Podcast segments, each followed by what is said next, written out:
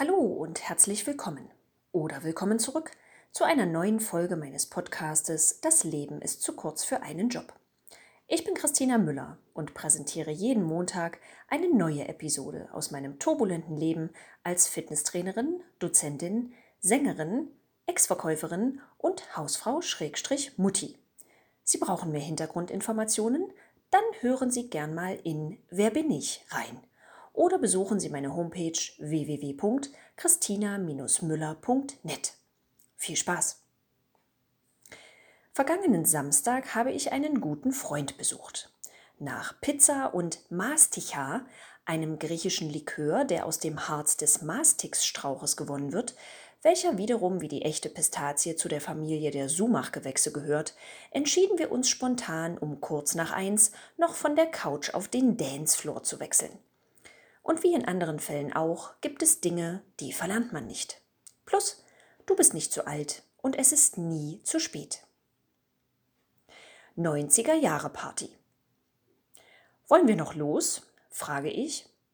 Mein Kumpel André überlegt, sagt dann aber, klar. Sein kurzes Zögern interpretiere ich als ein Zeichen unseres fortgeschrittenen Alters. Unsere penible Analyse des geografischen Ist- und Soll-Zustandes auch. Nachdem wir uns gegen ein Taxi und für die S-Bahn inklusive zweier kleiner Fußmärsche durch die morgendlichen Tiefstemperaturen entschieden haben, gehe ich mit meinem Party-Outfit unterm Arm zuerst ins Bad. Der Blick in den Spiegel verpasst meiner Euphorie einen ordentlichen Dämpfer und ich spiele einen Moment mit dem Gedanken, mich im Dunkeln fertig zu machen. Das Licht hier eignet sich sicher gut für Not-OPs.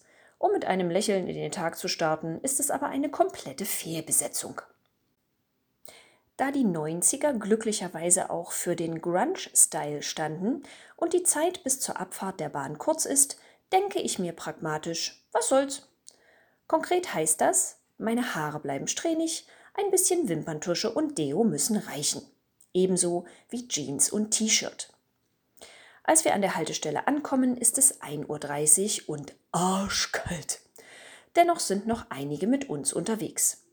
Besonders die große Anzahl an Teenies, die uns begegnen, entsetzt mich. Sollten die nicht alle längst im Bett sein? Ohne den bereits neunten Geschlechtspartner, Alkoholfahne und Voll-Make-up? bemerkt die Mutter eines Kleinkindes in mir mit hochgezogener Augenbraue. Wir beide beglückwünschen uns innerlich kurz dafür, dass wir in dieser Großstadt nur zu Besuch sind. Dann ist es Zeit auszusteigen und die verbleibenden circa 600 Meter zur Location zügig zurückzulegen. Denn auch hier steht das Outdoor-Thermostat auf arschkalt. Die Kleingruppe spanischer Jugendlicher, die bedauerlicherweise zeitweilig in unsere Richtung läuft, lässt mich kurz an unserem Vorhaben zweifeln. Eine der Chicas kann nicht mehr allein gehen und überlegt scheinbar, ob sie ihren Mageninhalt hier auf dem Fußweg lässt oder es noch bis aufs nächste Klo schafft. Ihre Stützkraft unterhält sich derweil lauthals mit einem Typen, der eine Sonnenbrille trägt, über den Luna Hermosa. Ich hoffe, dass das Durchschnittsalter in dem Club, zu dem wir unterwegs sind, nicht ihrem entspricht und verbuche dieses Gebet wenige Minuten später, Gott sei Dank, als erhört.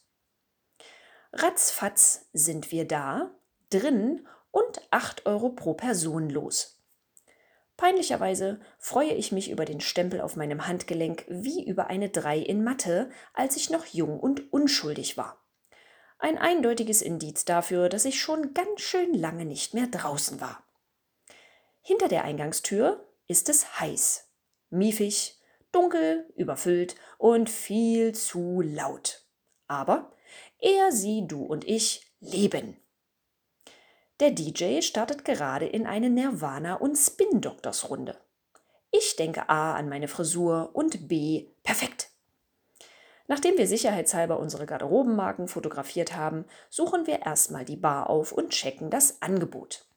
Entgegen meiner sonstigen Neurose, mich nie und schon gar nicht schnell für irgendetwas entscheiden zu können, weiß ich hier sofort, dass ich einen Schnaps will. Bereits im Studium schien es mir immer klug, in Diskotheken und Clubs zu trinken, was kurz und klar ist. Denn zum einen macht das schneller locker und zum anderen sind Zeitfenster und Gelegenheit für K.O.-Tropfen sehr ungünstig. Da es inzwischen 2.45 Uhr ist, sind wir schnell mittendrin statt nur dabei und ich registriere erleichtert, dass wir das Tanzen nicht verlernt haben. Auch konnten Corona-Zwangspause, Elternzeit und vier Geburtstagskerzen mehr auf der Torte nichts daran ändern, dass es uns egal ist, was andere von uns denken. Ob Disco Fox zu Chairs Do You Believe, Ausdruckstanz zu Faithless Insomnia oder klassischen Aerobic-Choreografien zu Blümchens Boom Boom Boomerang. Wir lassen es krachen und haben dadurch auch immer genug Platz, um uns auszuleben. Es gibt nette einsilbige Gespräche mit Gleichgesinnten an der Bar und eine gute Handvoll klischeehafter schräger Vögel. Wie in alten Zeiten. Eine junge Frau walkt beispielsweise stoisch im Stechschritt zu jedem Song durch den Raum. Eine Gruppe Heavy Metaler bangt sich durch die halbstündigen Prodigy, Guano Apes und Skunk Anansi Sets, wobei auch alle Umstehenden was von ihren langen Haarprachten haben. Es gibt die typischen Ich tanze nicht Vertreter auf der Tanzfläche, die sich an ihrem Bier festhalten und allen anderen beim Tanzen zusehen. Es gibt die frisch Verliebten, für die jeder Titel romantisch genug für Zungenküsse ist, sowie die verpeilten Ignoranten, deren brennende Zigaretten an jedem Arm hängen bleiben und deren Getränke den Boden in ein gefährliches Pflaster verwandeln. Es ist 5 Uhr als das Licht angeht und die Security sich unauffällig wie Egon Olsen im gesamten Raum verteilt. Uns stört das eine weitere halbe Stunde nicht, bis der DJ wirklich nur noch spielt, was schon in den echten 90ern keiner hören wollte. In der Bahn auf dem Rückweg spüre ich meine Knie, meinen Rücken und den frühen Vogel, sowie mein Dasein als Mutti.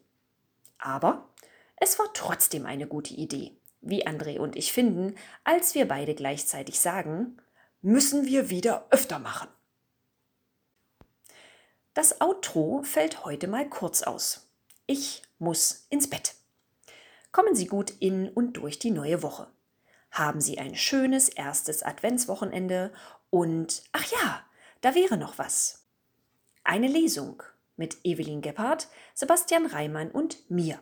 Am kommenden Sonntag, 3.12 um 15.30 Uhr in der Schlosskapelle in Blankenburg-Harz im Rahmen der Schlossweihnacht. Es gibt Kekse, handgemachte Musik von Laura David sowie, Überraschung, Geschichten. Wir freuen uns auf Sie. Ich sage bis dahin oder kommenden Montag, stay tuned. Ich bin Christina Müller und das Leben ist zu kurz für einen Job.